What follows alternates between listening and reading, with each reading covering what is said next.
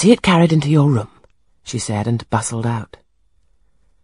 She treats me like a visitor, thought I. I little expected such a reception. I anticipated only coldness and stiffness. This is not like what I have heard of the treatment of governesses, but I must not exult too soon. She returned.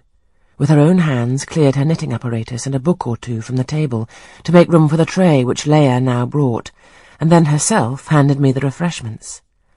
I felt rather confused at being the object of more attention than I had ever before received, and that, too, shown by my employer and superior. But as she did not herself seem to consider she was doing anything out of her place, I thought it better to take her civilities quietly. Shall I have the pleasure of seeing Miss Fairfax tonight? I asked when I had partaken of what she offered me. What did you say, my dear? I'm a little deaf, returned the good lady, approaching her ear to my mouth. I repeated the question more distinctly. Miss Fairfax? Oh, you mean Miss Varens. Varens is the name of your future pupil. Indeed. Then she's not your daughter? No, I have no family. I should have followed up my first inquiry by asking in what way Miss Varens was connected with her, but I recollected it was not polite to ask too many questions. Besides, I was sure to hear in time. I'm so glad, she continued as she sat down opposite to me and took the cat on her knee.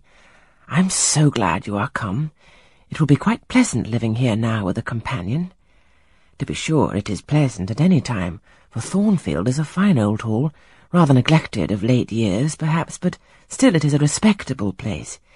Yet you know in winter time one feels dreary quite alone in the best quarters. I say alone. Leah's a nice girl, to be sure, and John and his wife are very decent people, but then you see they are only servants, and one can't converse with them on terms of equality. One must keep them at due distance for fear of losing one's authority. I'm sure last winter it was a very severe one, if you recollect, and when it did not snow it rained and blew. Not a creature but the butcher and postman came to the house from November till February, and I really got quite melancholy with sitting night after night alone. I had Leah in to read to me sometimes, but I don't think the poor girl liked the task much. She felt it confining. In spring and summer one got on better. Sunshine and long days make such a difference, and then, just at the commencement of this autumn, little Adela Varens came and her nurse. A child makes a house alive all at once, and now you are here, I shall be quite gay.